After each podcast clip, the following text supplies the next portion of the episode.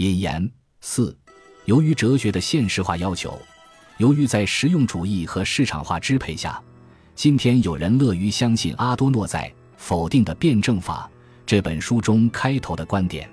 在某种意义上，他把马克思主义哲学降格成一种好像哲学。据说，此哲学的优点在于，至少通过它的基本原则，可以清晰地表达出马克思好像的学说。今天仍然有人以好像共产主义、真理等等都存在一样来理解马克思哲学。在我们看来，好像的哲学之问题的严重性，并非能够被人们想象，因为仅仅这一点。就足以虚构马克思主义哲学过时感的幻想了。虽然我们这里的官方话题中，马克思主义哲学的过时没有出现，因为那些以最丰富的形态蕴含在名言之中的意思告诉我们，马克思主义哲学当然不等于人们心照不宣地接受一个政治单位的官方语言对它的定义，亦即使之服务于既定秩序。但是，这种说的力量毕竟被现实利益遮蔽了。它真已经让人受尽折磨，比如卢卡奇的《历史与阶级意识》一书是马克思主义哲学或者严格意义上的政治学著作，它服务于一种政治目的。历史唯物主义曾经被卢卡奇们当作试图借助改变哲学来具体实现哲学的理论规划工程，这也就是用政治方式处理哲学问题。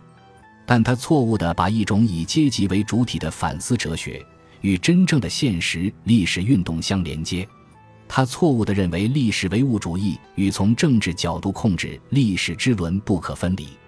从广泛意义上讲，传统马克思主义哲学在本质上将政治变成历史经验总体化的最终形式，即由主体哲学勾勒的，基本上是归属于现代形式的哲学的完成，或者是主体规划之形而上学的完成，或者。是向着绝对主体性存在自身的在场，这样一来只会导致人们误判，所谓经济学说和历史形而上学学说构成了马克思的政治哲学和历史理论的基要。对此，我们不可能详加讨论，而只需要指出一点：这种解释的实际意义在于，我们有可能明确总体论立场和反总体论立场之间争论的焦点在哪里。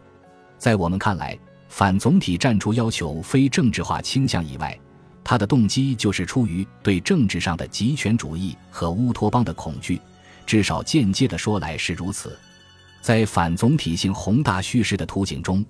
无论是乌托邦还是革命政治，任何总体化都意味着被指认为一种暴力过程。它被指认为政治式的总体完成，或者说政治式的总体统治，直指西方马克思主义式的总体展望。乃是总体性之乌托邦之继续，甚至在这个词的司法意义上，斯大林的清洗运动和希特勒的灭绝人性的集中营，也是这种指认的所谓异乎寻常的证明。因此，在这样一种哲学与政治的勾连中，有人会选择马克思主义作为解构的主角，并不让人意外。然而，在我们看来，这些意义基于对马克思主义思想的错误阐释。特别是对经济基础与上层建筑之间关系的错误阐释，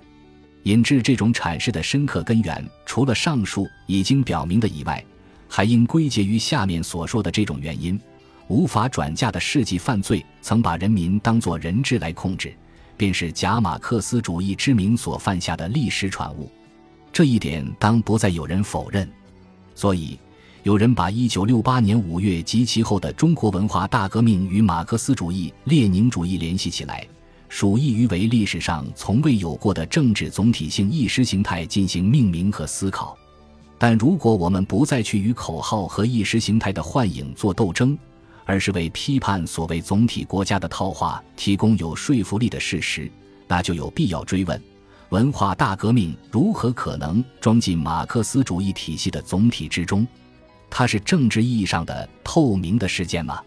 这里想必不可能再有人怀疑。回答这些问题，关键仍然是事实，而且是那些不能成为知觉对象的事实。更完整的说，至于结构总体之中，以便能从其现实性上把握的事实。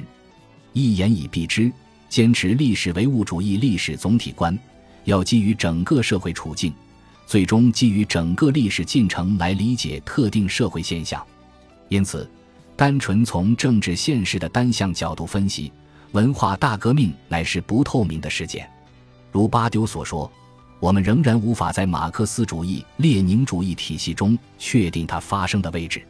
换句话说，人们虽然可以想当然地认为某一事件是属于马克思主义列宁主义体系内部的思想事件，但是如果这样来把握现实历史的话，那么这是一个徒有其表却不能在马克思主义列宁主义体系内部得到客观思考和解释的事实。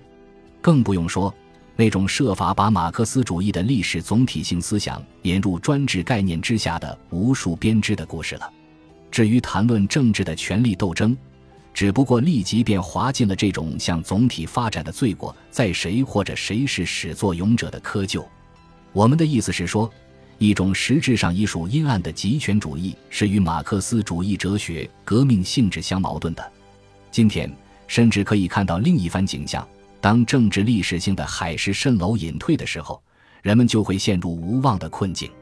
因为在这里。马克思主义、列宁主义并没有显示出人们曾经觊觎的任何一种政治总体性预言或启示性的东西。从潜在的客观性上讲，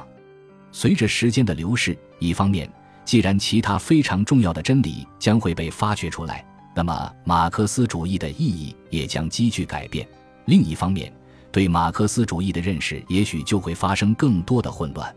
因此。虽然人们都可能讲社会现实的观点是一种总体性观点，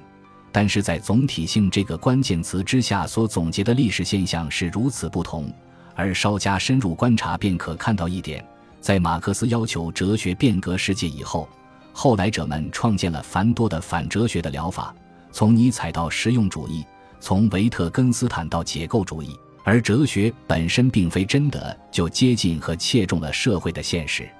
相反。从思想历史来看，在传统哲学自身的逻辑构架之内，由于马克思主义哲学没有抓住时代的机会，而给自身塑造了一个所谓失败的形象。这个失败不仅表现为许多一度自称对马克思主义哲学和政治追随者所熟悉的主题研究的衰落，或者说总体性的宏大叙事的那种令人沮丧的受人冷淡的颓势。而且表现在一种几乎盛况空前的都在寻找某种非政治化的书写中，这里我们看得清清楚楚那些后马克思主义的某种思想纷乱。所以，如果西方马克思主义中曾经存在着对总体的展望，那么后马克思主义却以自身的方式形成总体。一些人反对过去被他们当作是真实的总体性，一些人把这所有的事情看作是过于激动的。被迫总体化的头脑的虚构而不予考虑，有些人则干脆承认，实际上反革命的最有效的形式就在于将暴力传递到革命的进程中。一句话，从这里甄别出来的马克思形象，并不是创生于马克思主义的全部理论之中的整体马克思。也许正是在这些或那些危险的情况下，才促使人们突出强调恢复总体范畴在马克思哲学中的意义。马克思主义哲学的危机，因而也可以理解为激发新的开始和转折的转机。在此种情形中，即便后批判理论能正确的诊断出绝对总体性，例如斯大林的政治学曾经利用哲学论证，他声称自己是辩证唯物主义的，他为政治做了保护，同时他声称要忠实的稳定这个命名，而且一百年不变。那个时代的政治性任务就是保持政治生活的严肃性，将使我们的事业挫败。十九、二十世纪让我们受够了这种绝对总体化嘲弄，但是在今天，它还是注定被误解、被轻视，而对历史总体观重建的可能条件视而不见。究其实，他把马克思思想的名分仅仅与一个过去的、已经完形了的世界或一个世界市场、资本统一的世界市场联系起来。以致他真的无法看到真实的马克思。事实上，